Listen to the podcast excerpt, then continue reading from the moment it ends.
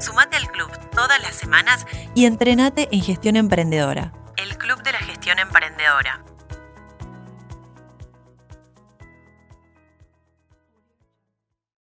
Hola, hola. Bueno, hoy llegamos a un nuevo episodio del podcast y para eso me vine a la radio, a Radio Estancias 96.9, porque bueno, es una de las formas de poder ir mejorando el sonido, el audio, darle un poco de, de, mejora a, a la escucha, porque bueno, al principio lo empecé haciendo sola en casa, con mis micrófonos, este, y bueno, quiero ir un poco mejorando porque la verdad es que me encanta compartir todos mis aprendizajes, como siempre te digo, y quiero que me escuches bien y con atención. Así que bueno, en este episodio en particular voy a hablar del crecimiento. Es una de las palabras que más surgió eh, en un webinar que di exclusivo para mis clientes, donde yo les preguntaba cuáles eran las palabras con las cuales se identificaban en la etapa en la que estaban, y la que más surgía era la de crecer. Pero ¿qué significa eh, crecer? ¿Necesita un emprendimiento, un negocio crecer? ¿Qué diferencia tiene con vender? ¿Y cuáles son esas decisiones? Específicamente les voy a hablar de cuatro decisiones que podemos tomar para hacer crecer. Bueno, en principio, eh, mm, mm, diríamos que un proceso de crecimiento es mucho más que un mero proceso de aumentar ventas. Crecer para nosotras como dueñas de negocios es una necesidad, pero al mismo tiempo es una responsabilidad. Una empresa necesita crecer, necesita mejorar, porque el que no crece va a decrecer y el que no mejora va a desmejorar. Pero necesitamos hacer un buen crecimiento, un crecimiento que podríamos denominar responsable o un crecimiento sano significa aumentar la operación o el, tamaño, digamos, de la operación del negocio.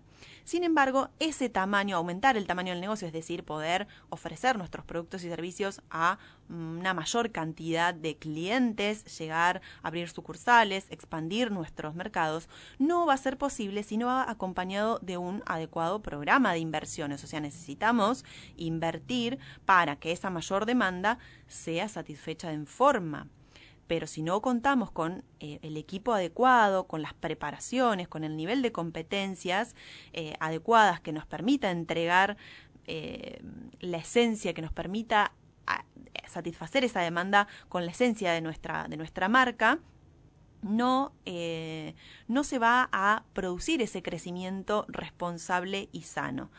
Por lo tanto, entonces, crecer es una responsabilidad. Es decir, vamos a en este proceso de crecimiento a satisfacer nuevas demandas con inversiones, personas y sistemas de que, nos vayan apoyando eh, en, esa, en ese crecimiento. Bueno, entonces, ¿qué decisiones de crecimientos podemos tomar en nuestra empresa? Bueno, tenemos que tener presente que una empresa que no crece no va a atraer el talento y no genera el margen y se limita a seguir declinando en el tiempo. Es decir, como yo te dije al comienzo, si no crecemos, estamos decreciendo. Nuestros clientes son dinámicos, los mercados se mueven, la competencia y por lo, tanto nosotras, como dueñas de negocios, necesitamos tomar decisiones de crecimientos que sean coherentes con nuestras competencias. Como te dije al comienzo de este episodio, necesitamos tomar decisiones que nos, em, nos conduzcan a un crecimiento sano, sostenible y sustentable con el medio ambiente. Entonces, la primera la primer decisión es que nosotras podemos crecer en el segmento que ya conocemos, es decir, en el segmento actual de clientes. ¿Qué podemos hacer? Bueno, lograr que esos clientes aumenten su frecuencia de compra, su intensidad de compra o trabajar en el mix de compra, es decir, generando nuevos productos y servicios para que ese cliente que ya me compró me siga comprando. Es una vía de crecimiento y le vamos quitando un poco de participación también a nuestros competidores. Pero también podemos crecer, y acá viene la segunda decisión, por la vía de ir a segmentos similares, parecidos, incorporaremos en nuestra, que, que podemos incorporar en nuestra propuesta de valor. En este caso, el riesgo de crecer va en aumento porque nos estamos dirigiendo a un segmento de clientes similar, pero que ya no conocemos tanto. Y finalmente podemos ir hacia clientes eh, nuevos, radicalmente nuevos, que pueden estar en otros países, en otros segmentos de interés o de género. Pero finalmente acá es un consumidor donde el riesgo es mayor, ya que no lo conocemos. Y, em, pero de todas maneras es una vía de crecimiento porque vamos a incorporar nuevos clientes a la empresa. Otra de las decisiones u otra de las vías de crecimiento tiene que ver con el mm, conseguir sirviendo al mismo segmento de clientes, pero lo que vamos a hacer es innovar en nuestra propuesta de valor. Y eso significa procesos de trabajos, tecnologías, áreas de productos completamente distintas.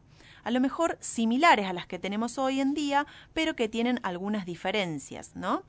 Em, y por último, la última decisión de crecimiento es que podemos diversificar a un proceso totalmente distinto, es decir, incorporar un área de negocios completamente diferentes o un área de productos completamente distinto donde, el elemento común sea la misma marca eh, que sigue a los mismos, em, al mismo cliente. Entonces, acá tenemos estas cuatro decisiones de crecimiento. Como yo te dije, bueno, podemos crecer en en nuestro mismo segmento de clientes, aumentando la intensidad de compra, la frecuencia, ofreciéndoles eh, o cambiando el mix de productos, podemos crecer hacia segmentos similares que pueden estar en, otros países, en otros mercados, o sea, podemos ir buscando exportar nuestros productos o servicios. La tercera decisión tiene que ver con innovar nuestra propuesta, que es acá eh, incorporar nuevos procesos de trabajo, tecnologías, hacer más, eh, eh, más procesos más productivos en, ejemplo. Y, y diversificar ya es incorporar algo nuevo. ¿Cómo te puedo dar un ejemplo? Bueno, si estás en el segmento actual, identificar cómo está siendo la frecuencia de compra de tu cliente y si ese cliente puede consumir un poco más o, em, o si yo le puedo eh, ofrecer otros productos y servicios a ese cliente para seguir manteniéndolo dentro de mi, de mi cartera. En segmentos similares, por ejemplo, yo me puedo dedicar a emprendedores eh, y les ofrezco un servicio de gestión empresarial, pero también puedo ofrecer esto mismo a pymes, o sea, a em, clientes que tengan otro, otras características u otro perfil actitudinal, pero el servicio, si bien es el mismo, va a ser de gestión, supongamos en, mi caso, pero voy a eh, buscar conocerlo de manera distinta porque tienen otras necesidades. Bueno, eso puede ser. O si yo me estaba dedicando a mujeres, hoy puedo incorporar hombres. Si me estaba dedicando a... Em, a, bueno, fotografía de bodas, ver si puedo eh, hacer fotografía de niños. Ir viendo de qué manera eh, yo puedo ir, em, ir creciendo. Porque, como te digo, puedo crecer, pero ese crecimiento tiene que ser sano, un crecimiento responsable, donde yo esté preparada con mis competencias para que esa atención a esa demanda, esa nueva demanda que voy a, voy a atender, eh, cumpla con,